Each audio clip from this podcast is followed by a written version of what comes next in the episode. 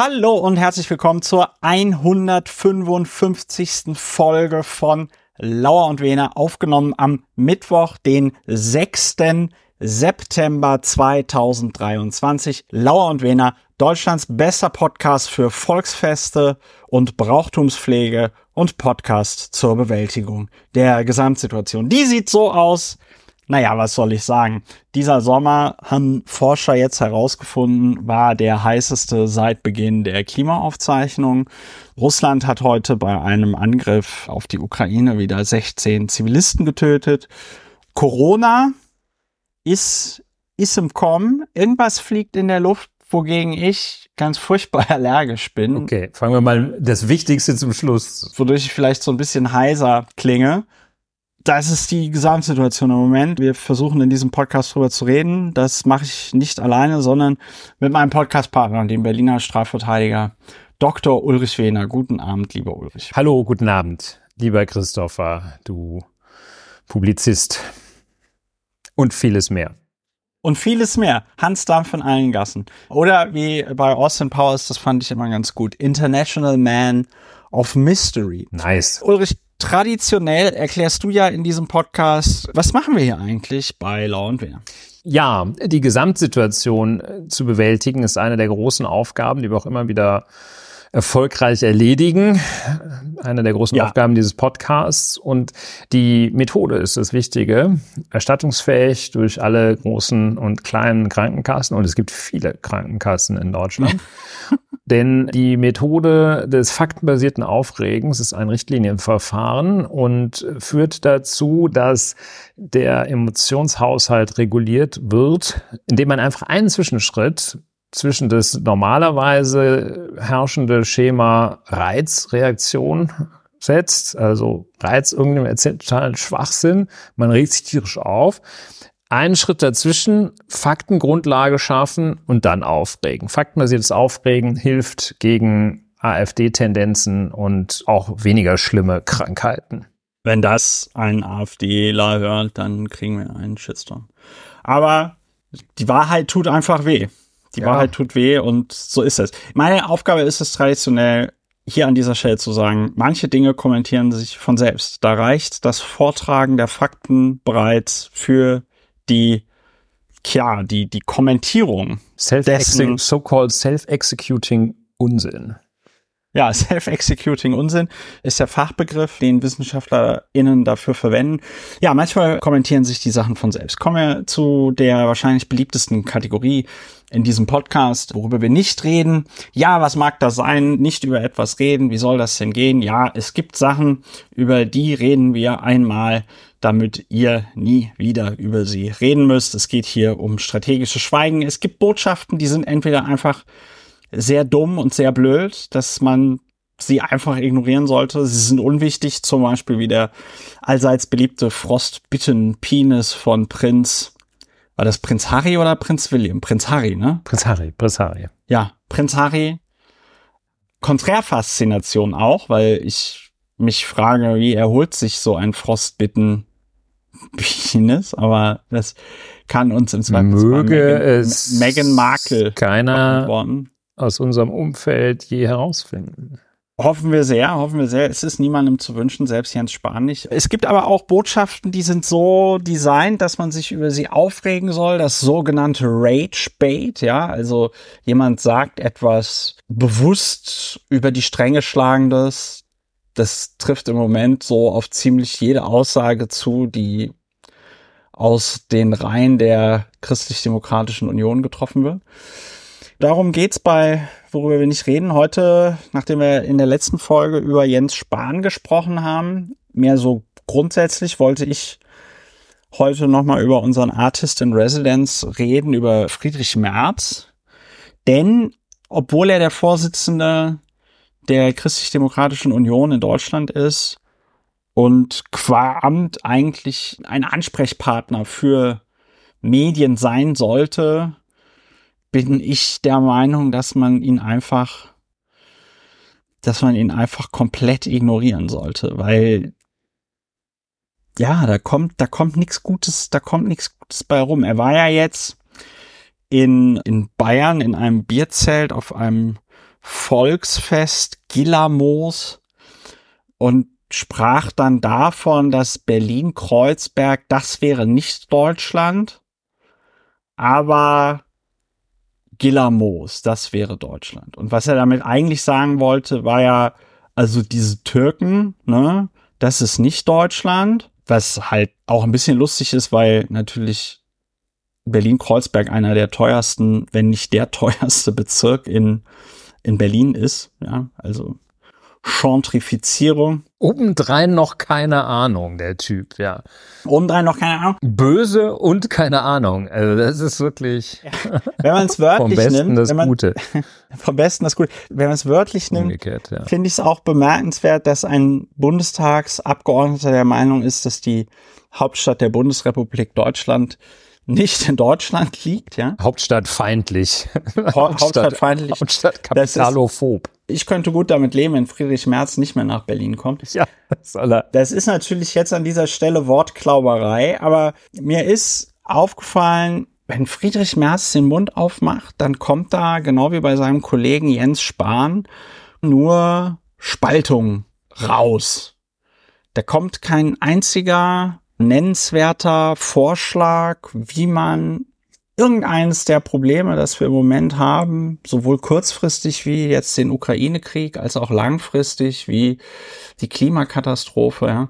Da kommt kein einziger Vorschlag, wie man irgendeines dieser Probleme so angeht, dass es danach den Deutschen besser geht als vorher, sondern es kommen immer dieselben spalterischen Parolen, wie jetzt zum Beispiel das da in Gilamos. Ja, ich, ich weiß nicht, was das mit dir macht, lieber Ulrich, aber ich, ich habe genug von vom Fotzenfritz. Ich, ich, ich könnte jetzt gut damit leben, wenn er einfach, er kann ja noch Dinge sagen. Ich, ich möchte einfach nur nicht mehr, dass sie zitiert werden. Ja, das ist ein guter Ansatz. Da kann ich einstimmen. Und ich kann noch ein weiteres, ich möchte ergänzen. Du sagst, Spaltung und Destruktion sind seine Mittel und Ziele. Kein konstruktiver Vorschlag, weit und breit. Da möchte ich ergänzen, das Ganze immer mit einer ganz erheblichen Rückwärtsgewandtheit, also nachgerade reaktionär.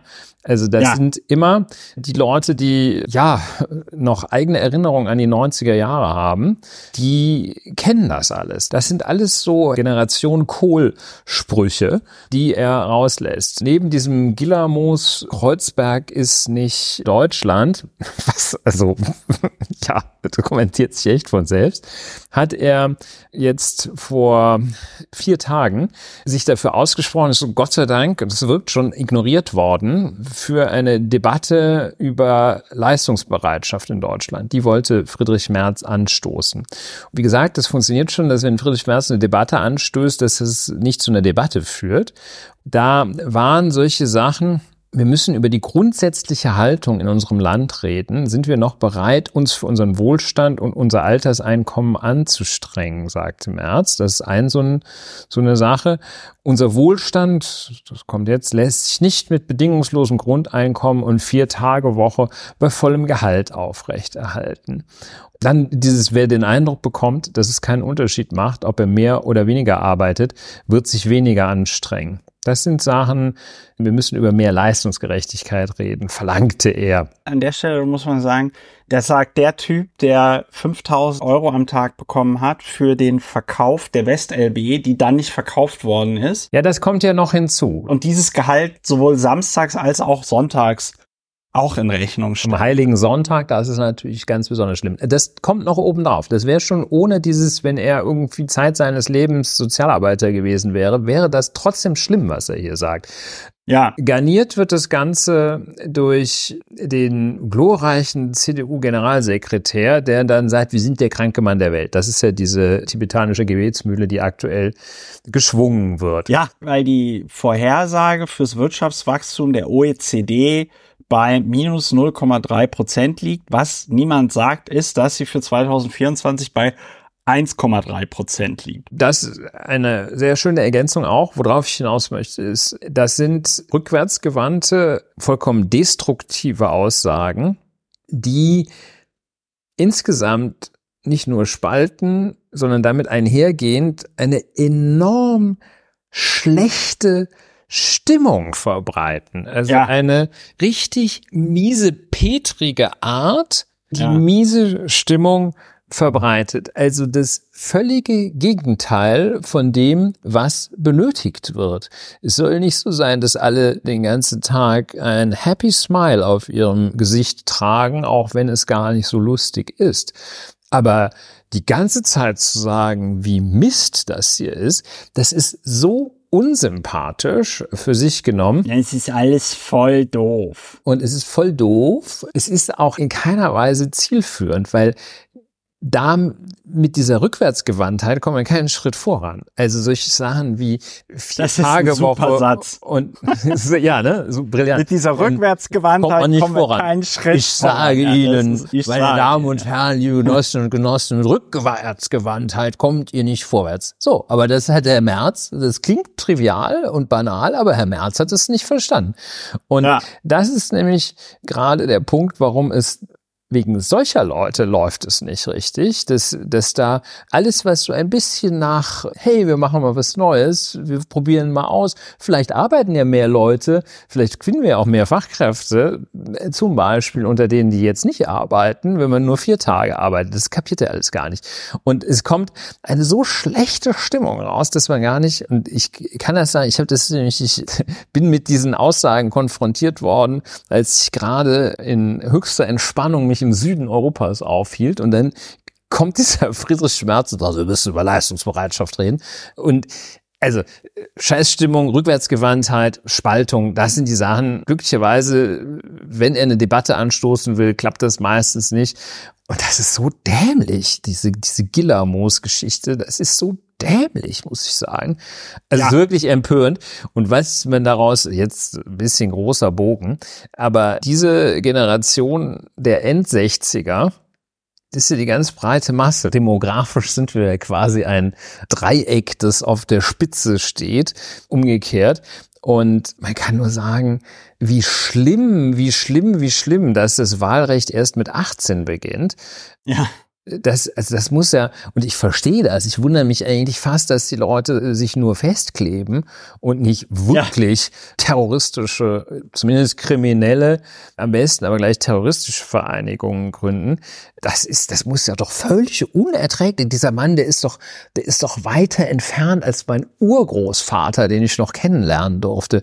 Der ist, ist weiter entfernt von, von allem, was eine ja. moderne Gesellschaft auszeichnet. Ja, mein Großvater war da auch progressiver. Es ist schwer zu sagen, was Friedrich Merz da reitet. Er hat sich ja, wie gesagt, darin irgendwie verstiegen, dass er der Meinung ist, das Thema Wirtschaftskompetenz sei ja das, was er, was man mit ihm verbinden würde. Und weil das Wirtschaftsministerium von Robert Habeck geführt werden würde, wären die Grünen dadurch also der Hauptgegner, was aber natürlich nicht dieses ganze braune Geseiere von März irgendwie erklärt oder, oder rechtfertigt.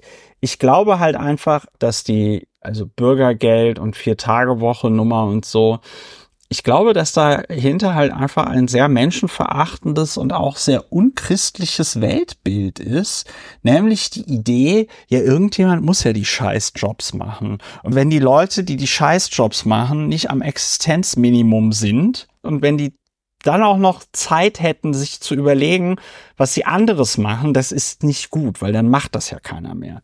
Und wir brauchen das aber und deswegen, es muss ja jemand noch die Müllabfuhr machen. Und darum geht es so Leuten wie Friedrich Merz am Ende des Tages eigentlich. Der will einfach den Status quo mit, ich weiß nicht wie viel Prozent Schulabbrecher ohne Abschluss, die schwer zu vermitteln sind, will der aufrechterhalten. Ja, das ist reaktionär.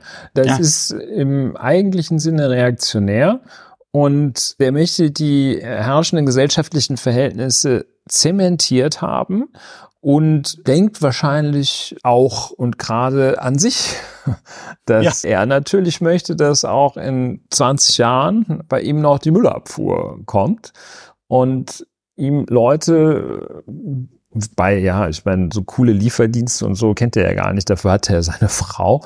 Dafür hat er seine Frau. Dafür hat er seine Frau, aber der möchte natürlich auch nicht, dass die ihm irgendwie abhanden kommt, indem sie arbeiten geht oder so etwas.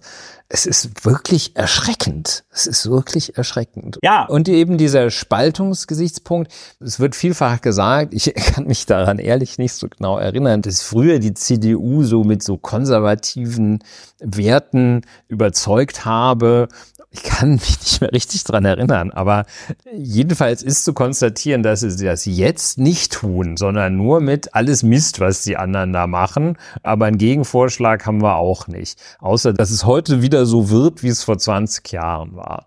Und niemals war. ja, also schön, wie es früher nie war. Haben wir genug nicht drüber geredet? Ich denke. Ja, also ja. unser Appell, nicht mehr mit Friedrich Merz auseinandersetzen. Ich meine, man fragt sich wirklich, was ist, was, was ist mit diesem Mann los? Dann erzählt er da in, in diesem Gillamos, erzählt er noch, ich möchte auch an die Medien appellieren, überlegen Sie, was Ihre Verantwortung ist. Die Bevölkerung hat den Anspruch darauf, dass, in den, dass, in den, Medien verschiedene Meinungen zumindest vorkommen, besonders in denjenigen, die von Gebühren finanziert werden. Das könnte auch direkt mal ein AfD-Heini sagen. Ja, ja, das ist also dieses Geraune, so ich sage ja nichts, wenn man ihn dann irgendwie versuchen würde zu stellen, würde sagen, nein, nein, nein, das habe ich alles nicht gemeint, nein, nein, aber man muss doch. Und mit auch noch das Schlimmste ist, die stehen da immer mit Bierkrügen da und dann stoßen die an und halten dann alle so einen Maßkrug in der Hand und, und tun so, als wären sie da irgendwie Bier am Saufen und halten das dann noch für cool. Also, ja. was? Also ich meine, what the fuck, ey? Joggen, das ist cool. Kleiner Scherz aus Anlass unseres erfolglosen Bundeskanzlers. Ja, schlimm. Schlimm, schlimm, schlimm. Bist du noch ja, da? Ah, ja, ich bin, ja, ich, ich Bist bin du so grade, erschüttert? Ich bin gerade, ich hatte gerade einen Schlaganfall, als ich auf Friedrich Merz Twitter-Seite war und gelesen habe, was er heute alles so in der Generalaussprache gesagt hat. Was sind das für Sätze? Die Ampel baut einen paternalistischen Staat weiter aus. Ja, von wem haben wir denn diesen paternalistischen Staat übernommen, du Knallcharge, der möglichst hohe Steuern einnimmt, um nach einem immensen Verwaltungsaufwand, einiges davon nach ihren parteipolitischen Vorstellungen gönnerhaft an die Bürgerinnen und Bürger und die Unternehmen zurückzugeben. Also, äh, mal abgesehen davon, dass die CDU natürlich das Geld auch nach parteipolitischen Präferenzen verteilt, aber dieser Satz, das ist, wir würden den Menschen, Unternehmen und Ingenieuren etwas zutrauen und sie zur Leistung und gemeinsamen Gestaltung unseres Landes ermutigen und befähigen. Ja, das kann ich mir richtig gut vorstellen, wie Friedrich Merz durch die Betriebe tingelt und alle Leute auf einmal ganz begeistert sind, Dinge zu tun. Die Ampel tut das Gegenteil, dann darf man sich über die schlechte Stimmung im Land aber auch nicht beschweren. Die Stimmung im Aha. Land ist doch gar nicht schlecht. Wo ist denn die Stimmung im Land schlecht? Die Stimmung ist da schlecht, wo Friedrich Merz ist. Vielleicht kommt ja. dadurch dieser Eindruck. Und wenn er nicht ja. einen Bierkrug in der Hand hat. Also ja. das mit der Stimmung, das finde ich, ist eine ernsthafte Problematik. Das mit der Stimmung, das ist wie mit dem heißen Herbst. Kannst du dich noch an den heißen Herbst erinnern? Ja, ja. Kannst, haben wir in diesem Podcast drüber geredet, ne? Der heiße Herbst. Ein Lüftchen, ein lauwarmes Lüftchen. Der stand schon fest, der war gesetzt. Das war klar, dieses Jahr kriegen wir einen, einen heißen Herbst und das sollte bedeuten, dass die Querdenker aufgrund der hohen Energiepreise und dem ganzen Krempel, dass quasi alle Deutschen zu Querdenkern werden und nochmal den Reichstag stürmen oder so. Ja. ja. Das war die Befürchtung. Und, ja. und genauso ist es jetzt mit, die Stimmung im Land ist so schlecht. Die Stimmung ja. im Land ist so also schlecht. Es ist schon diese populistische Technik, er geht jetzt noch nicht so weit, dass er hier nach guter AfD-Manier versucht, einen Aufruhr zu schüren. Aber der Versuch ist, hier eine Niedergeschlagenheit und ein Stimmungstief zu produzieren, und zu schaffen, einzureden den Leuten und dann dafür die Lösung zu präsentieren. Das sind schon populistische Methoden und das hat ja alles auch keine Faktenbasis. Das ist ja alles so aus dem hohlen Bauch heraus so behauptet. Also ja auch selbst diese Worthülsen da von Paternalismus ja. und dass das Geld irgendwie gnädig verteilt würde, das so ist ja Bullshit. alles nicht durch irgendwelche Fakten gestützt. Es ist ja Nö. nun gerade nicht so, dass das Geld hier mit der super Geldgießkanne gerade über die Ampelklientel Wer ist übrigens die Ampelklientel aus Grünen, Sozialdemokraten und FDP? Kann ich das mal erklären? Also ich meine, viel breiter geht's da eigentlich kaum. Das ist großer Quatsch. Das ist großer, großer Unsinn. Und ich finde, wenn Friedrich Merz über Beliebtheit und Stimmung im Land und so spricht, ist es eh interessant, weil ich habe hier den ARD Deutschland Trend von Infratest DIMAP aus dem September 2023, also also von aus, jetzt sozusagen. Also, also von jetzt. Von jetzt. Ganz, ganz, ganz frisch, ja. Friedrich Merz ist zumindest in dieser Auflistung hier der Politiker, wo die Leute am viert unzufriedensten sind, nee, sogar am drittunzufriedensten. oh, no, in der Zufriedenheit ist er auf Platz sieben von zehn und in der Unzufriedenheit ist er Tatsache auf Platz drei von zehn. Ja? 65 Prozent der Deutschen oder der Befragten sind weniger bis gar nicht zufrieden bei Friedrich Merz und nur 23 Prozent sind sehr zufrieden zufrieden. Im Gegensatz zu Baris Pistorius, bei dem 52 Prozent sehr zufrieden zufrieden Baris sind. Und nur 27 Prozent weniger bis gar nicht zufrieden. Auch lustig finde ich, dass 12 Prozent der Deutschen beziehungsweise der Befragten nicht wissen, wer Friedrich Merz ist. Ja, da wirkt's doch schon. Darauf möchten wir aufbauen. Das, das finde ich gut. Diese Zahl muss größer werden. So, was interessant ist bei diesem Trend wäre, ist, dass also auch nochmal gefragt wurde, ob die Wahl grundsätzlich in Frage oder grundsätzlich nicht in Frage käme. Und da kommt kommen die Grünen im Moment auf 32 Prozent bei käme grundsätzlich in Frage, ist allerdings ein Minus von 18 Prozent. AfD ist bei 24 Prozent, die haben ihr Wählerpotenzial quasi ausgeschöpft. Ja, aber was, was willst du, was willst du machen? Ja, ignorieren, nicht mal ignorieren. Man muss ihn ignorieren und 83 Prozent. Und darauf geht Friedrich Schmerz natürlich auch nicht drauf ein. 83 Prozent der Deutschen sagen, nein, der Wohlstand ist nicht gerecht verteilt in Deutschland. Wobei man sagen muss, wie viel sind es? 43 Prozent? 83, 83. Ah, 83. Ach so, ja, das passt ja eigentlich. Ich hätte gesagt, wenn es jetzt irgendwie 40 Prozent sagen, dann hätte mich das sehr gewundert. Ne?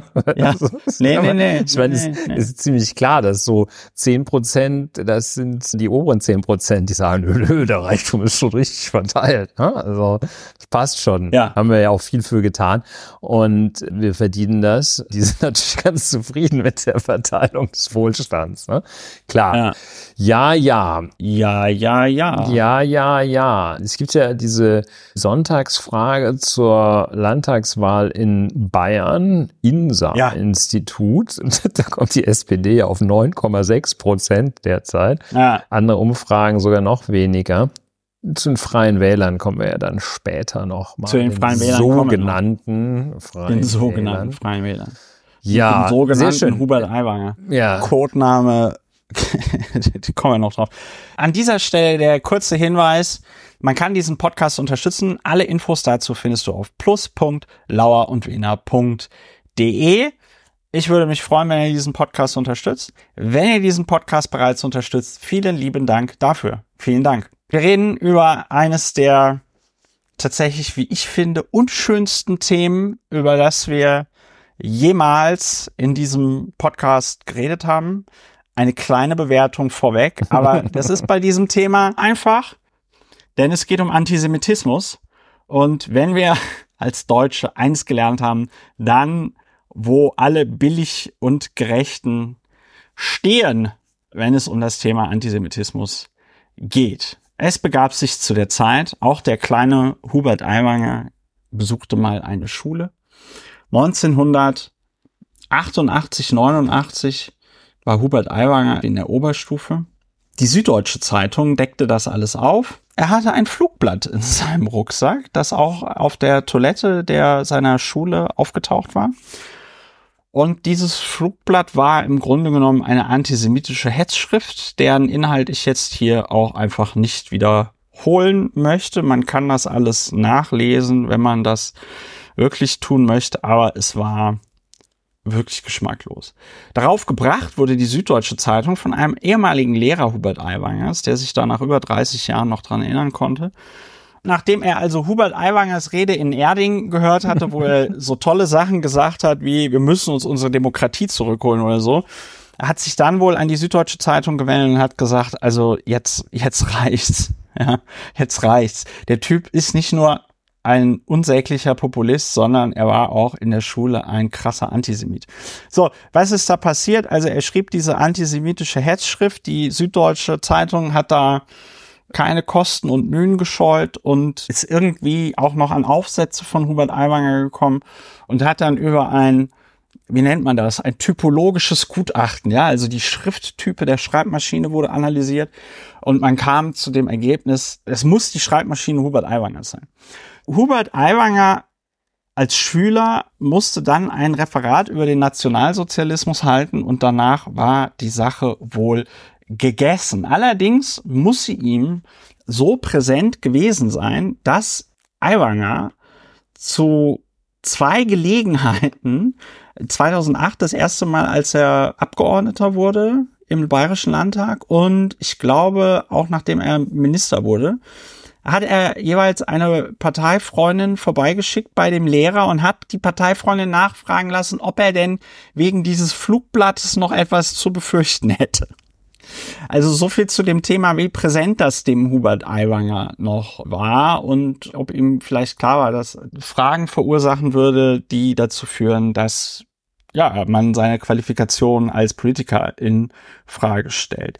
Wie entwickelte sich das dann alles weiter? Hubert Aiwanger wurde mehrfach mit den Vorwürfen konfrontiert. Ihm wurde die Möglichkeit gegeben, Stellung zu beziehen. Das hat er immer nicht gemacht, beziehungsweise hat mit Anwälten gedroht, beziehungsweise hat gesagt, er hätte das nicht geschrieben.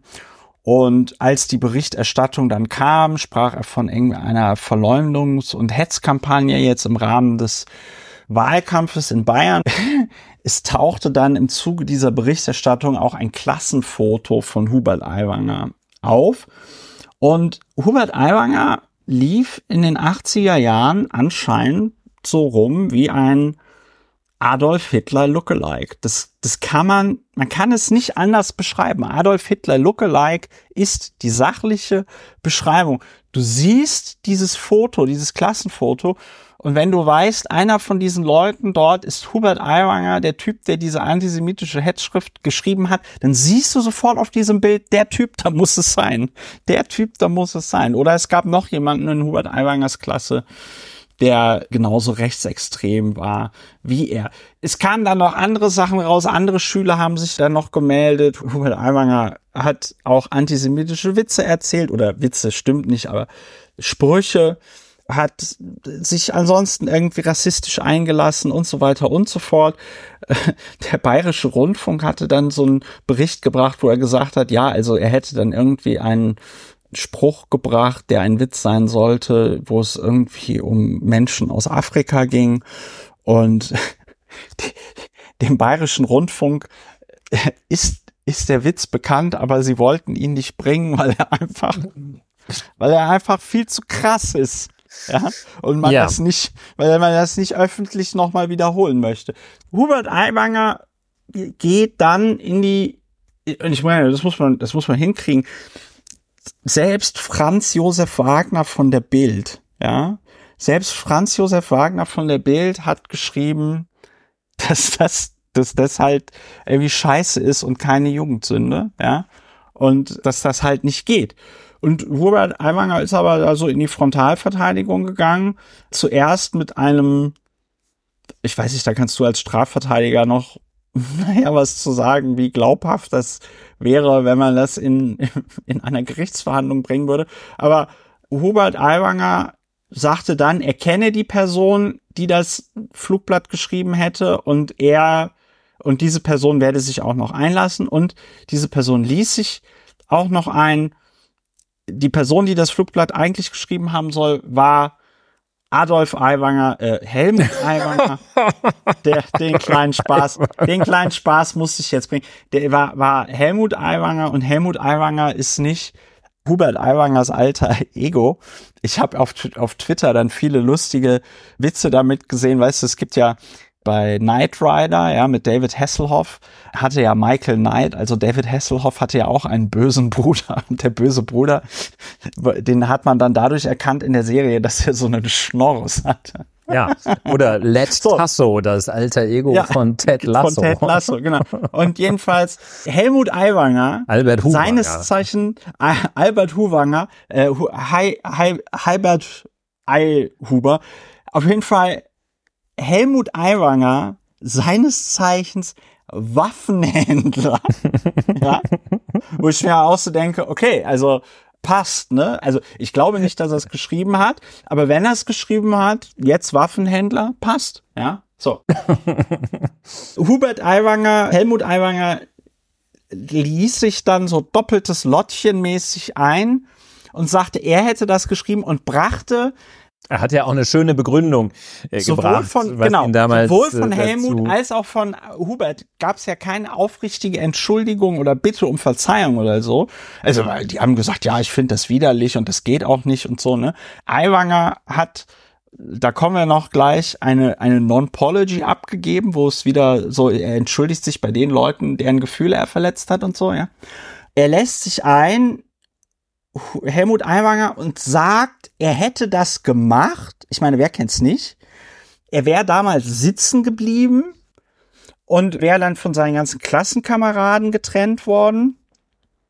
Und das hätte ihn so frustriert, und aufgrund dieser Frustration musste er eine antisemitische Hetzschrift schreiben. Ja. Wer kennt's nicht? Ein ganz typisches Verhaltensmuster. So ist ja auch der Zweite Typisch. Weltkrieg entstanden. Ne? Adolf Hitler wurde nicht an dieser Kunsthochschule da in Wien genommen. Bums muss er ganz aus Frustration Europa hat er das. Äh, das war ja. alles Frustration. Das war wissen die wenigsten, wissen die wenigsten. Es wurde also immer bunter. Es kamen immer neue Vorwürfe zu Hubert Aiwanger ans Tageslicht. Einer geschmackloser als der nächste, aber es zeigte sich auch, also so richtig wackeln tut er nicht, weil also es anscheinend bei den Freien Wählern niemanden gab, der bereit war, Hubert Aiwanger zu kritisieren.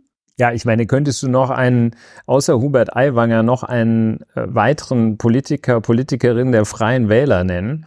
Zum Glück nicht. Und ja. Markus Söder hielt sich auch erstmal bedeckt und dann kam, dann kam Markus Söders Stunde, nämlich, er hatte eine ganz tolle Idee, nämlich Hubert Aiwanger einen Fragenkatalog mit 25 Fragen zu schicken. Und Hubert Aiwanger hat dann diesen Fragenkatalog beantwortet. Bitte Anführungsstriche in beantwort, an beantwortet bitte setzen. Ne? Ja, beantwortet TM. Ich wollte gerade sagen, also ich glaube, wenn ein Zeuge so vor Gericht aussagen würde in einem Strafprozess, würde der Staatsanwalt sagen, wer soll Ihnen das denn eigentlich hier glauben? Hubert Aiwanger hat natürlich die Möglichkeit genutzt und direkt noch eine Vorbemerkung geschrieben. Die muss ich in Gänze vorlesen, weil es da einem einfach die Schuhe auszieht. Das besagte Flugblatt habe ich nicht verfasst und erachte es damals wie heute als ekelhaft und menschenverachtend. Es spiegelt weder damals noch heute meine persönliche Haltung wider, die mit diesem Fragenkatalog, ach so, zwischendurch hatte Hubert Aiwanger ja auch gesagt, dass er bis seit seiner Volljährigkeit hätte er sich ja nie mehr antisemitisch eingelassen. Was, was ich ja geil finde, weil er war da irgendwie so 17, drei Viertel oder so, wo man sich echt fragt, was Vielleicht hat ihm dieses Referat geholfen. Das Referat. Ich denke auch, das Referat hat ihn geläutert. So. Die mit diesem Fragenkatalog angesprochenen Vorgänge liegen rund 36 Jahre zurück. Damals war ich 16 Jahre alt. Ich, das erinnert mich so ein bisschen an das Vorwort von Papst Benedikt zu diesem, zu diesen Fragen der Anwaltskanzlei da, ja. Die mit diesem Fragenkatalog angesprochenen Vorgänge liegen rund 36 Jahre zurück. Damals war ich 16 Jahre alt. Ich weise daher darauf hin, dass mir viele Details heute nicht mehr erinnerlich sind. Zudem kann der Wahrheitsgehalt vieler Vorwürfe nicht mehr zweifelsfrei festgestellt werden. Sachverhalte können nicht mehr vollständig rekonstruiert werden. Ebenso ist die Interpretation und Einordnung in den situativen Kontext nicht mehr möglich. Ich bereue, wenn ich durch mein Verhalten in Bezug auf das Pamphlet oder weitere Vorwürfe gegen mich aus der Jugendzeit Gefühle verletzt habe. Na sowas. Der Klassiker, der darf nicht fehlen. Und sonst bereut er es nicht. Entsetzt bin ich, Jetzt kommt's, jetzt denk mal, entsetzt bin ich, aha, okay. Wie mit von, einem von Dokument aus meiner eigentlich. Schulzeit und der Weitergabe von Informationen aus dem geschützten Raum Schule durch einen Lehrer versucht wird, mich politisch und persönlich fertig zu machen. Er ist nicht über das Ding entsetzt, sondern er ist über den Vorgang entsetzt, dass man ihm das jetzt nochmal aufs Brot schmiert. Also die Verteidigungstechnik lautet, alle, die Geschwister haben, kennen's, ich nicht, aber der auch. Ja, genau. Die Veröffentlichungen aus Lehrerkreisen sind ein massiver Verstoß gegen das bayerische Dienstrecht was totaler Quatsch ist, gegen die Verdachtsberichterstattung mit überwiegend anonymen Aussagen und dem Weglassen entlastender Inhalte behalte ich mir rechtliche Schritte vor. Das Weglassen entlastender Inhalte ist total geil, weil er zwei Sätze drüber noch sagt, er kann sich an nichts mehr erinnern, nichts ist mehr rekonstruierbar, ja, er weiß gar nichts mehr dazu, aber was er felsenfest weiß, ist, dass die Presse die entlastenden Inhalte nicht bringt. Ja, ich muss jetzt was ganz Schlimmes dazu sagen, was mir nicht leicht fällt. Ich sage es aber trotzdem. Diese 25 Fragen und insgesamt das, der Umgang von Hubert Aiwanger mit dieser Angelegenheit mit aller Vorsicht, und ich schränke es auch gleich noch ein bisschen ein, so ein bisschen zollt mir das eine leichte Bewunderung ab, weil das ist handwerklich. Ja, Konträrfaszination. Handwerklich ist das, ja, Konträrfaszination, aber der ist so gerissen und so geschickt, das ist handwerklich auch bis auf eigentlich zwei kleine aber gar nicht unwesentliche Fehler, ist das handwerklich, ist das saugut. Der hat sich genau in seiner Nische da eingeigelt, hat dann auch, nachdem er gemerkt hatte, er kann es nicht ableugnen, haben sie dann sofort diesen Bruder rausgeholt aus dem Etui und dann ganz schmallippig, einfach ein paar Tage nicht aufgetreten, diese Fragen ganz schmallippig beantwortet kommen lassen, in der Gewissheit, dass ihn keiner zum Märtyrer machen würde und hatte also nicht groß in Sack und Asche ist er gegangen, sondern hat also nur das Nötigste gemacht. Und dieser, der Umgang mit diesen 25 Fragen, handwerklich ist das alles durchaus ganz geschickt gemacht. Diese Verteidigung und den Bruder, wenn man diese 25 Fragen und die sogenannten Antworten liest, sieht man auch, dass der ganz genau taktiert hat und an den Stellen, wo ihm klar war, das ist nicht widerlegbar, hat das rausgehauen und wo ihm nicht so klar war, was da noch kommen konnte, hat er sich dann auf solche Sachen gerade nicht festgelegt, so das entzieht sich meiner Kenntnis, kann ich mich nicht mehr dran erinnern. Und mir ist nicht erinnerlich und weiß ich nicht, müssen meinen Bruder fragen, patati patata. Was ich ja toll finde an der Beantwortung dieser Fragen ist ja, dass er selber nochmal dort sagt, dass das für ihn ein einschneidendes genau. Erlebnis war. Und das war. ist im Grunde genommen, das ist der einzige handwerkliche Fehler, den er gemacht hat. Neben diesem Einleitungssatz, wo er sagt, äh, hier die ganzen entlastenden Sachen, Klammer auf, ich weiß zwar auch nicht was, aber trotzdem Klammer zu, ist das hier der einzige handwerkliche Fehler, wo er sagt, es war ein einschneidendes Erlebnis für mich. Er hat wichtige, der Prozess, dieser Vorgang hat wichtige gedankliche Prozesse angestoßen. Er beantwortet das im Grunde genommen so, es sagt zwar, der Bruder hat's gemacht, aber er beantwortet diese Sachen schon so, als ob er die geschrieben hätte. Ja, da setzt er sich in Widersprüche. Da setzt er sich in Widerspruch zu seinen anderen Angaben. Also da ist die Glaubhaftigkeit dieser Aussagen, die er da tätigt, schon stark belastet und gerät ins Wanken diese Bruder, Brother Defense, ich bin's nicht, das war mein Bruder, die ist ja auch gar nicht schlecht. Ich meine, da hat er jetzt, hat sein Bruder natürlich dick einen gut bei ihm jetzt, aber die ist nicht schlecht und die ist auch nicht widerlegbar. So richtig glauben mag es eigentlich keiner. Vor allem, wenn man diesen Charakter kennt, kann man nicht glauben, dass der das einfach klaglos, obwohl er es nicht war, äh, klaglos hingenommen hat und nicht seinen Bruder verraten hat. Ja. Also schon ein, ein gewisser, überhaupt kein Respekt vor allem, wofür der steht. Aber das hat er ganz gut gemacht. Umso absurder, dann das große Lob, das nun Ministerpräsident Söder ja. für sein sogenanntes Krisenmanagement einstreicht. Äh, diese 25 Fragen, das war ja eine klassische Verschleppungsnummer. Dann hat ja. diese 25 Fragen, die hat er dann beantwortet. Ja, aber ich meine, irgendwas, was dabei rumgekommen wäre, kann man nicht nennen. Ja, das ist also aus dem Umstand, dass er da äh, darauf reagiert hat, ist da ist da nichts dabei. Herr Söder hat es wahrscheinlich auch im Ergebnis richtig gemacht, aber richtig nur und ausschließlich gemessen am Wahlergebnis wird er es richtig gemacht haben. An irgendeinem anderen Kriterium, wie zum Beispiel Anstand oder wie sittlicher Reife und Eignung für ein hohes Staatsamt, gemessen an all diesen Kriterien war der Umgang eindeutig falsch gemessen an ja. taktischen, wahltaktischen Überlegungen, dass man da irgendwie so ein Hupsi, der sich dann da zum Märtyrer stilisiert, vermeidet. Das ist gemessen an wahltaktischen Dingen. Es ist auf jeden Fall eine ziemlich, ziemlich krasse Nummer.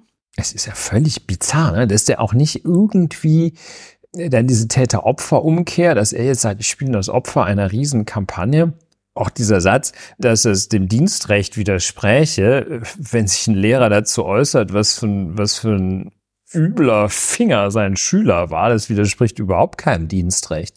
Und so das What happens in school stays in school, das ist, wenn man da mal irgendwie sich im, auf Pausenhof prügelt, aber selbst das. Ja, aber selbst das Prügeln auf dem Pausenhof wäre von öffentlichem Interesse, wenn zum Beispiel der Hubert Aiwanger sich auf dem Pausenhof geprügelt hätte und dann irgendwas zu prügelnden Jugendlichen sagt und dann auch noch sagt, also ich habe mich in meinem Leben ja nie geprügelt und dann melden sich aber noch einige und sagen, ja, oh, Moment genau. mal, der hat sich doch die ganze Zeit geprügelt. Und dieses, das ist auch ein Scheinargument äh, zu sagen, 36 Jahre, ich war jung, das ist ein Scheinargument. Das gilt zwar für die Beurteilung des Handelns damals, klar, 16, ne, 17 Jahre, ja. 36 Jahre her.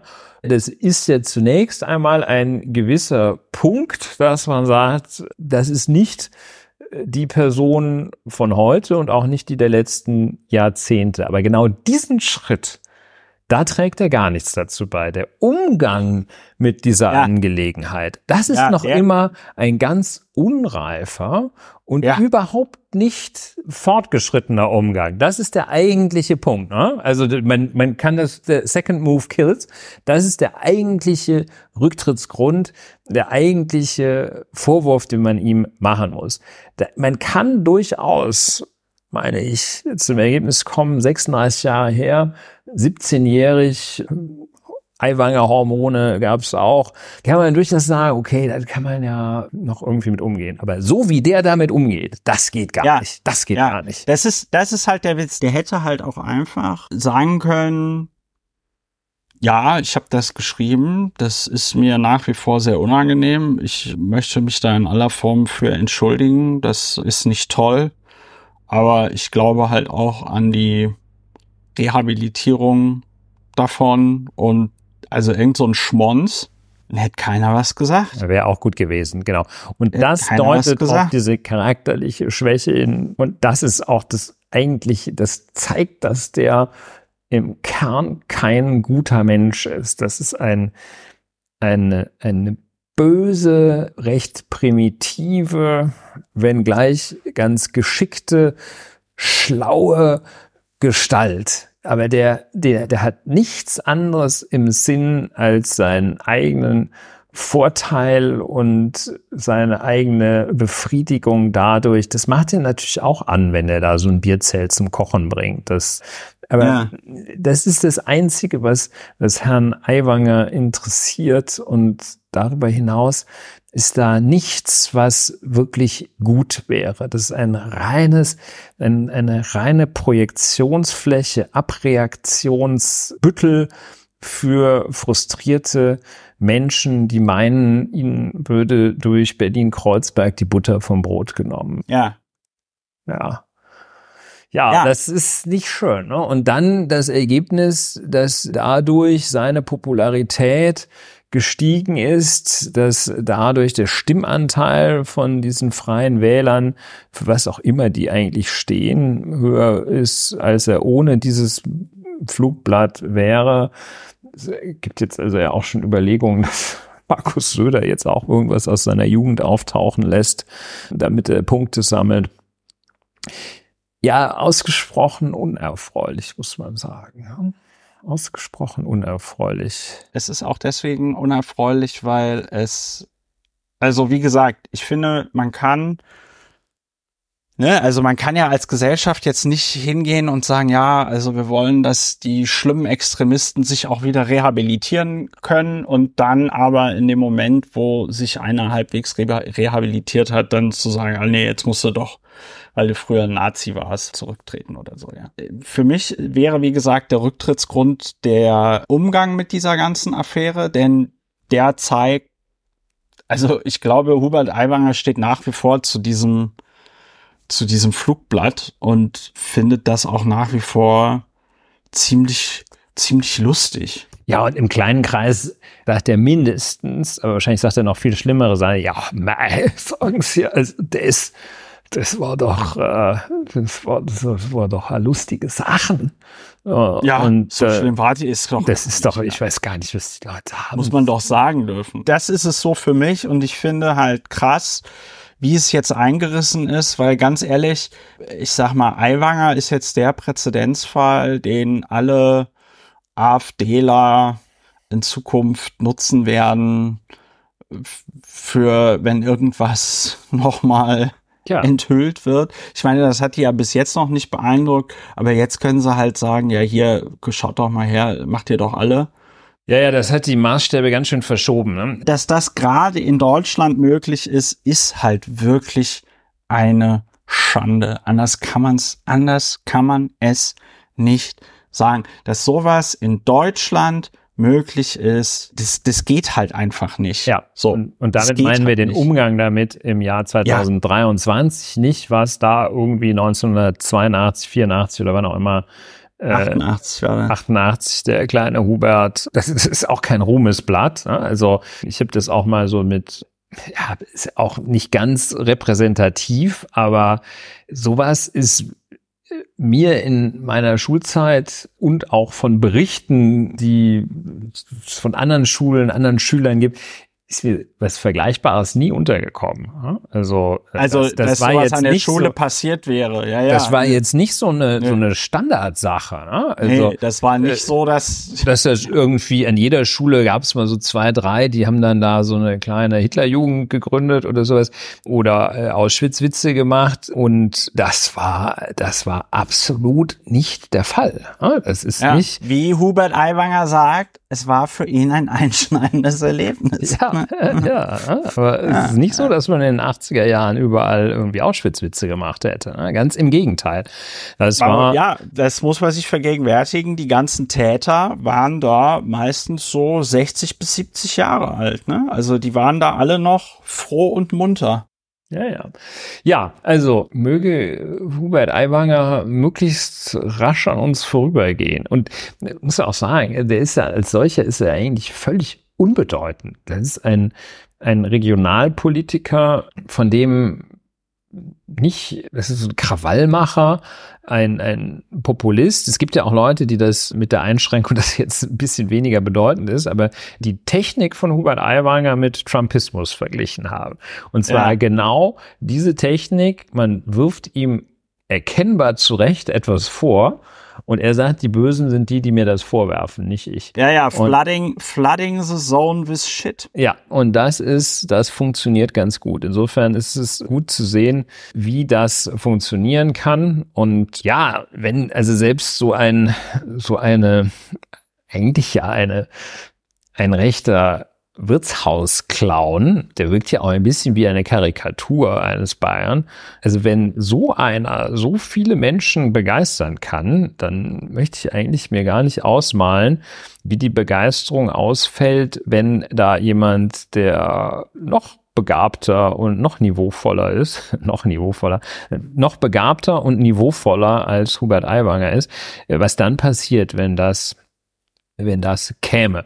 Also es ist schon, dass so ein Provinzclown da größere Mengen und Massen rockt, das ist erschreckend. Und das ja. kann er auch weit, also das hat man ja da gesehen in Erding, äh, der hat das im Griff, der kann das. Ne? Der kann ja, da, ja, der kann da so eine Horde Verrückter, kann der richtig zum Traben bringen. Und der ist also hemmungslos, schamlos. Lass ihn uns verlassen. Lass uns zum schönen Thema Rechtsbeugung kommen.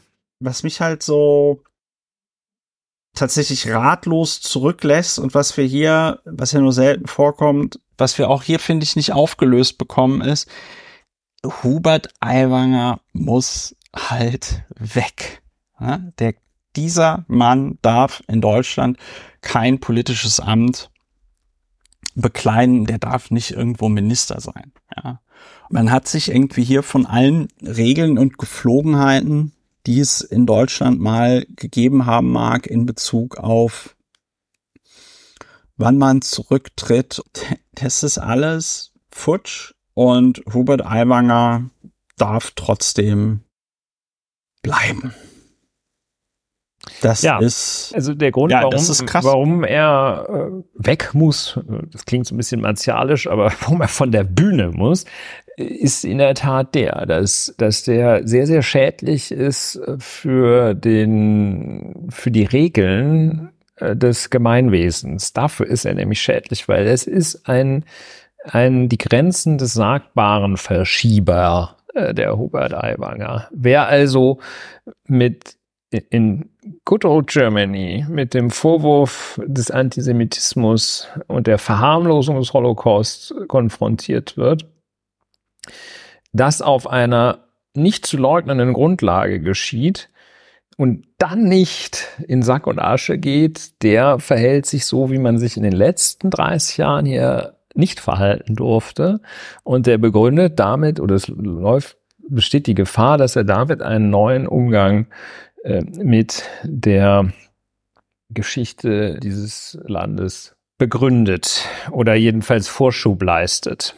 Ja, und dann hat er ja auch noch in einem Weltinterview so komplett unsäglich, so sinngemäß gesagt, dass ihm jetzt mit der Shoah eins reingewirkt werden soll. So sinngemäß. Ja. ja, ja. So, das ist in seiner Dreistigkeit ist es nur sehr schwer zu ertragen. Ja. Ja, wenden wir uns ab. Wenden wir uns Wend, mit, mit Schrecken uns, ab. Wenden wir uns mit Schrecken ab, einem anderen sehr ja, schönen Thema. Zu, sehr interessantes Thema, ein leckeres. Sehr interessanten Thema. Rechtlicher Art. Und zwar Rechtsbeugung. Ja, Rechtsbeugung. Rechtsbeugung. Das ist so eine Sache, der begegne ich eigentlich weitestgehend nur in den Gedanken von Mandanten und von Querulanten. Rechtsbeugung ist so eine große Fantasie in der Gesellschaft, dass man denkt, ein Fehlurteil, das ist so krass falsch, das muss doch Rechtsbeugung sein. Das ist also so die letzte Bastion auch häufig für besagte Querulanten, nach, nachdem in allen Instanzen verloren haben, sagen sie, es kann nur Rechtsbeugung sein, wenn ich immer verliere. Rechtsbeugung extrem selten, dass das mal tatsächlich justiziabel gemacht wird, dass es irgendwo eine Strafverfolgungsbehörde gibt, die wegen Rechtsbeugung Ermittlungen führt und noch seltener, dass wegen Rechtsbeugung jemand verurteilt wird. Rechtsbeugung ist ein schludrig formulierter Straftatbestand 339 StGB. Ein Richter, der zugunsten oder zum Nachteil einer Partei einer Beugung des Rechts sich schuldig macht, wird mit Freiheitsstrafe von einem Jahr bis zu fünf Jahren bestraft. Hm. Ja, nicht so ganz klar, was das jetzt ist, aber man sieht daran, dass Freiheitsstrafe von einem Jahr Mindeststrafe, das ist ein sogenanntes Verbrechen. Also das sind die schweren Straftaten heißen ja Verbrechen und sind dadurch definiert, dass sie ein Jahr, mindestens ein Jahr Freiheitsstrafe als Untergrenze haben.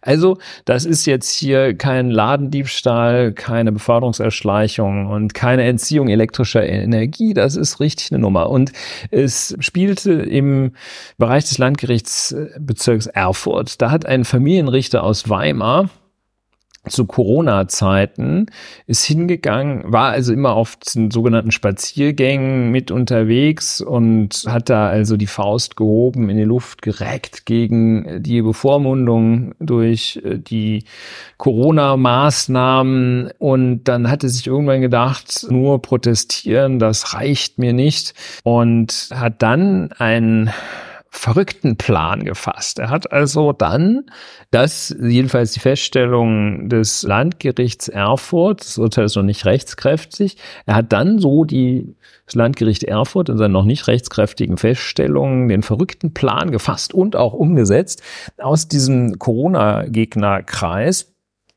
Leute zu gewinnen, die sich an das Amtsgericht Erfurt, an das Familiengericht, an das Amtsgericht Weimar wenden würden mit Eingaben und Anträgen, dass der lokale Kindergarten sofort die Maskenpflicht für die Menschen dort aufheben möge. Der hat also gesagt, hier Paul, Paula, Ronny und Peggy, ihr geht jetzt mal, stellt mal so ein paar Anträge und dann hat er das gemacht, 60-jähriger Richter, der kennt sich aus, hätte sich die Leute gesucht, die einen Nachnamen haben, der im Gerichtssystem dazu führte, dass die bei ihm, dem Richter, auf dem Schreibtisch landen würden. Hat dann also den allen mit, sagen wir mal, M gesagt, hat sich die mit M rausgepickt und gesagt, hier macht mal solche Eingaben. Und dann hat er also diese Eingaben, Anträge, hat er noch selber redigiert hat also dann den Leuten, die er da gewonnen hatte, gesagt, hier, schreibt das mal lieber so und ja, das, das schreibt man doch mit Doppel-S, ja, wenn es eine Konjunktion ist und hat das dann ein bisschen noch aufgehübscht. Dann hat er, und das schon bevor diese Anträge waren, hat er so ein paar Gutachter zusammengesucht, die die Corona-feindlich, Corona-avers, Corona-feindlich nicht, sondern die Maßnahmen gegen Corona ablehnend gegenüberstanden. Er hat die schon rekrutiert, bevor das Verfahren noch lief, als dann diese Eingaben da waren, hat er also dieses Verfahren stramm und zügig geführt vor seiner Kammer, vor seiner Abteilung. Er als Richter hat also das entschieden, was er dann alles so zusammengeklaubt hat.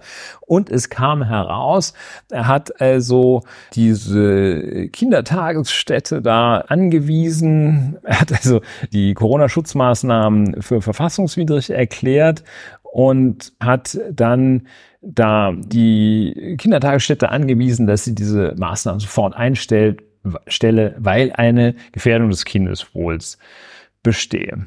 So. Das ist rechtlich ist das, ist das schon mal ein ziemlicher Knaller.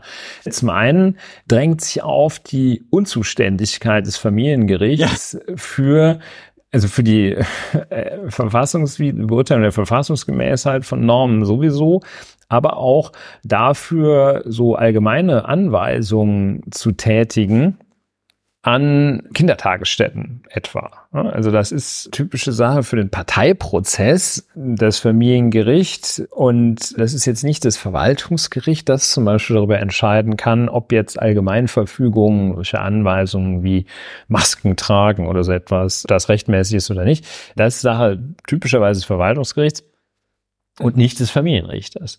Der hat im Einzelfall über das Kindeswohl zu entscheiden, im Wesentlichen. Oder andere, oder Ehen zu scheiden oder sonst was. Die Unzuständigkeit, das fanden die Richter des Landgerichts Erfurt gar nicht so schlimm. Die fanden das schlimm, dass der von Anfang an ein, von A bis Z ein Showprozess dort inszeniert hat. Er war gleichsam Kläger und Richter in einem und hat also so ja, völlig selbstherrlich da seine Meinung über alles gestellt, was an Recht und Gesetz ihn ansonsten bindet und hat einfach mal entschieden. Ja, dafür ist er verurteilt worden. Die Staatsanwaltschaft hat drei Jahre Freiheitsstrafe gefordert. Das Gericht hat dann auf zwei Jahre äh, unter Aussetzung dieser Strafe zur Bewährung entschieden. Ja, Nebenfolge, wenn das Urteil rechtskräftig wird, ist, wird sein, dass er also aus dem Justizdienst, aus dem Beamtenverhältnis entfernt wird und seine Beamtenversorgungsansprüche verliert. Er wird dann bei der gesetzlichen Rentenversicherung nachversichert. Das ist natürlich nicht so attraktiv wie die Beamtenversorgung. Ja, was lernen wir daraus? Also es gibt sie doch, die Fälle, wo Richter wegen Rechtsbeugung verurteilt werden. Die Konstellation ist eben natürlich auch eine, eine schwierige, denn wer soll die Richter und Richterinnen wegen Rechtsbeugung verurteilen? Ja, das sind natürlich Richter und Richterinnen. Das ist schon eine gewisse Beißhemmung, aber hier hat das tatsächlich jedenfalls in erster Instanz funktioniert. Ja, das ist das eine, das ist ganz schön, dass das funktionieren kann. Was unschön ist, ist, wie groß das Risiko doch ist, dem wir äh, täglich ausgesetzt sind. Das Risiko, dass da irgendein Richter mal frei dreht und sich dann nicht andere Richter finden, die uns davor bewahren, dass dieser Mensch so schlimme Sachen macht. Ja, das ist das Thema Rechtsbeugung ja. bei Lauer und Wehner. Ja, es ist auf jeden Fall ein ziemlich krasser und verrückter Fall. Das Einzige, was mich wundert, ist, dass das so lange gedauert hat. Also bis die dem da irgendwie mal gesagt haben, hör mal, du bist doch gar nicht zuständig dafür. Weil meines Wissens hat er da doch mehrere Urteile gefällt, oder? Ja, also das hat jetzt so lange gedauert, weil die wohl recht gründlich ermittelt haben tatsächlich. Nee, nee, nee, die, dass die Ermittlungen lange dauern, das ist mir klar. Aber also, dass es da innerhalb des, welches Gericht war das? Das Familiengericht? Familiengericht, ja. In? In Weimar, Weimar. Ja, dass es innerhalb des Familiengerichts Weimar niemanden gab, also sowas wie eine interne Dienstaufsicht oder aber auch ein Chef oder eine Chefin, die gesagt hat, also ich meine, diese Urteile, da kann ich mich ja sogar noch dran erinnern, die hatten ja auch eine gewisse Medienwirksamkeit. Ne? Also, ne, das war ja damals die Zeit, wenn, wenn da sowas ja, wenn da so ein Urteil gesprochen worden ist. Es ging hoch her. Die haben also zu, zu Ehren und zur Unterstützung dieses Richters haben die Weimar, haben einzelne Weimar oder nicht ganz wenige Weimarer Bürger äh, weiße Rosen in Anspielung auf die Verfolgung der weißen Rose da ausgelegt vor dem Gerichtsgebäude. Die, die also haben, die haben so einen an der Klatsche. Und die haben so ja, nee, was du sagst ist, dass da hätte eine, halt einer mal schöne, früher sagen können. Ja, das ist ja eine schöne Vorlage. Das macht es ja so gefährlich, nämlich, das ist einerseits ein, eine Errungenschaft, andererseits aber auch ein hohes Risiko, nämlich die richterliche Unabhängigkeit. Ja. Und tatsächlich ist also diese Strafbarkeitsgrenze ist das letzte, ist sozusagen der letzte Verteidigungsring aber auch wenn ein Richter richtig großen Mist baut, unterhalb der Strafbarkeitsgrenze, dann ist es nur ganz, ganz schwer möglich, außerhalb des Rechtsweges an dessen Entscheidungen und an dessen Person zumal ranzukommen, weil die richterliche Unabhängigkeit vorsieht, dass da nur eine Dienstaufsicht, aber keine Fachaufsicht besteht. Und wenn da einer ähm, äh, frei dreht, dann kriegt man den sehr schwer mit großer Mühe nur eingefangen, weil es nämlich nicht irgendwie der Präsident des Amtsgerichts Weimar kann nicht hingehen und sagen, hör mal hier Hans Hubert, du hast ja wohl Vollmeise, jetzt, jetzt mach mal, jetzt wend mal das Recht. Helmut. Recht, recht richtig an, Hubert Helmut, Helmut Hubert. Ne? Ja, der wurde sogar mit vollem Namen genannt hier, der Herr Richter, wer ist er denn? Plotwist jetzt in der Revision, nicht er hat die Urteile gesprochen, sondern das war sein Bruder. War sein Bruder, ja. Ja, ja also es ist sehr gefährlich. Wenn so ein Richter mal frei dreht, muss man ihn mit großer Mühe einfangen. Das hat erstmal lange gedauert, bis, bis dessen also es geht eben nicht so spontan, dass da jemand mal in die Schranken weist. Ja, und das Strafverfahren hat auch recht lange gedauert. Der ist auch durchsucht worden und sowas. Und da hat man dann also auch ganz interessante Sachen gefunden. Zum Beispiel so E-Mails, wo der dann solchen Leuten da aus diesem äh, Corona-Maßnahmen-Gegnerkreis geschrieben hat, ich glaube, ich gehe jetzt mal nicht mehr zu den Demos, sonst, sonst hinterhalten die mich noch für befangen. Äh, also ohne, ohne Witz, ne? hat er das so geäußert. Äh, dem war also völlig klar, was er da tat. Das Landgericht Erfurt war vergleichsweise milde zu ihm, hat ihm also attestiert, da irgendwie aus einer inneren Not heraus naja. gehandelt zu haben, seine Motivation, so das Gericht folgte dem gesetzlichen Leitbild des für Kindeswohl zuständigen Richters. Naja, also mit seinen na, 60 ja, Jahren, ja. ähm, weil er jetzt auch irgendwie vielleicht an seine Enkel gedacht, aber dass er da also eigene, ja, muss man auch nicht unbedingt eigene Kinder für haben, aber ist also schon irgendwie krass, wie weit der gegangen ist. Ne? Also ganz schlechterdings, selten. Schlechterdings nicht, vor, nicht vorstellbar. Ja. Ja. Das musste nochmal aufgearbeitet werden. Die Revision zum Bundesgerichtshof ist eingelegt. Ein verteidigt wird von einem sehr bekannten, jetzt über Gesinnungszweifel erhabenen Kollegen aus Hamburg, der sich da sicher was einfallen lässt. Unterstützung hat er bislang eigentlich nur von zwei ProfessorInnen, die in der, in der äh, Tageszeitung Die Welt geschrieben haben, gefunden. Alle anderen fanden das also völlig abgrundtief, was der Typ gemacht hat. In der Welt haben sich zwei geäußert, die sagten, nö, nö, Kindeswohl, das rechtfertigt das schon. Naja, so geht's natürlich nicht. Ne? Kindeswohl rechtfertigt das schon, dass man ein Urteil sich aus, also. Ja, es gibt diese Gruppe Todesstrafe für Kinderschänder. Ne? Also, ja, ja, so. Ja, ja, nee, nee. Nur, ist, ja. ja. ist ja auch, ist, ist ja auch klar. Ist, ist, ist ja klar, ne? Irgendwo ist Schluss. Nee, ist ja, irgendwo ist Schluss. Irgendwo ist Schluss. Ja, ja. Ich glaube, wenn der, wenn der Richter links gewesen wäre, hätte in der Welt möglicherweise was anderes gestanden. Wir werden es nie, wir werden es nie herausfinden. Wir können aber, aber ein educated guess machen. Ne? Es ist, es ist, ist, also daran bleibe ich jetzt gerade noch so ein bisschen hängen. Es ist wirklich bemerkenswert, weil ich finde, auch ohne juristische Ausbildung oder ohne ja, juristischen Sachverstand könnte man wahrscheinlich mit einer Klasse Fünftklässler innerhalb von 45 Minuten erarbeiten, warum das schlecht ist, wenn ein Richter sich die eigenen Anträge schreibt in einem Gericht, das nicht zuständig ist. Ja, und also, aber dass die Welt dann zwei Professoren auftreibt, die also sagen, nö, war alles ganz toll. Und dann, ich meine, der, der, der, dass es diese Professoren gibt, die das sagen, ist ja das eine, aber dass man das dann auch noch in der Zeitung abdruckt, das ist echt so ein bisschen, das ist ein ganz schön krasser Abstieg. Das ist ein ja. ganz schön krasser Abstieg. Ja. Ja. Ja. Ja. So. So ist das Game. Ja, müssen wir das jetzt noch, müssen wir das jetzt noch ja, ein bisschen abbinden wäre schön. Ne? Oh, äh, ich fand heute war, heute war ein bisschen, heute war ein bisschen durchwachsen.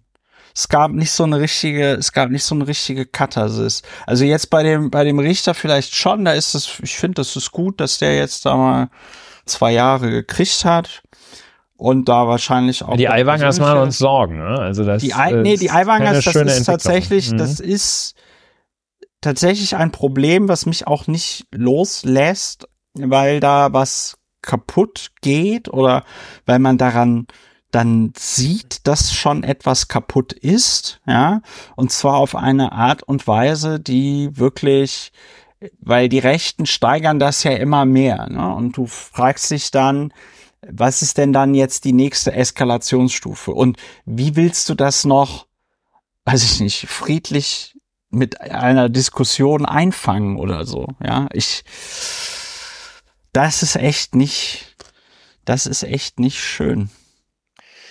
Ja. ja. Wir werden so, es eng, engmaschig verfolgen und hoffen, dass wir es noch eingefangen bekommen. Ja.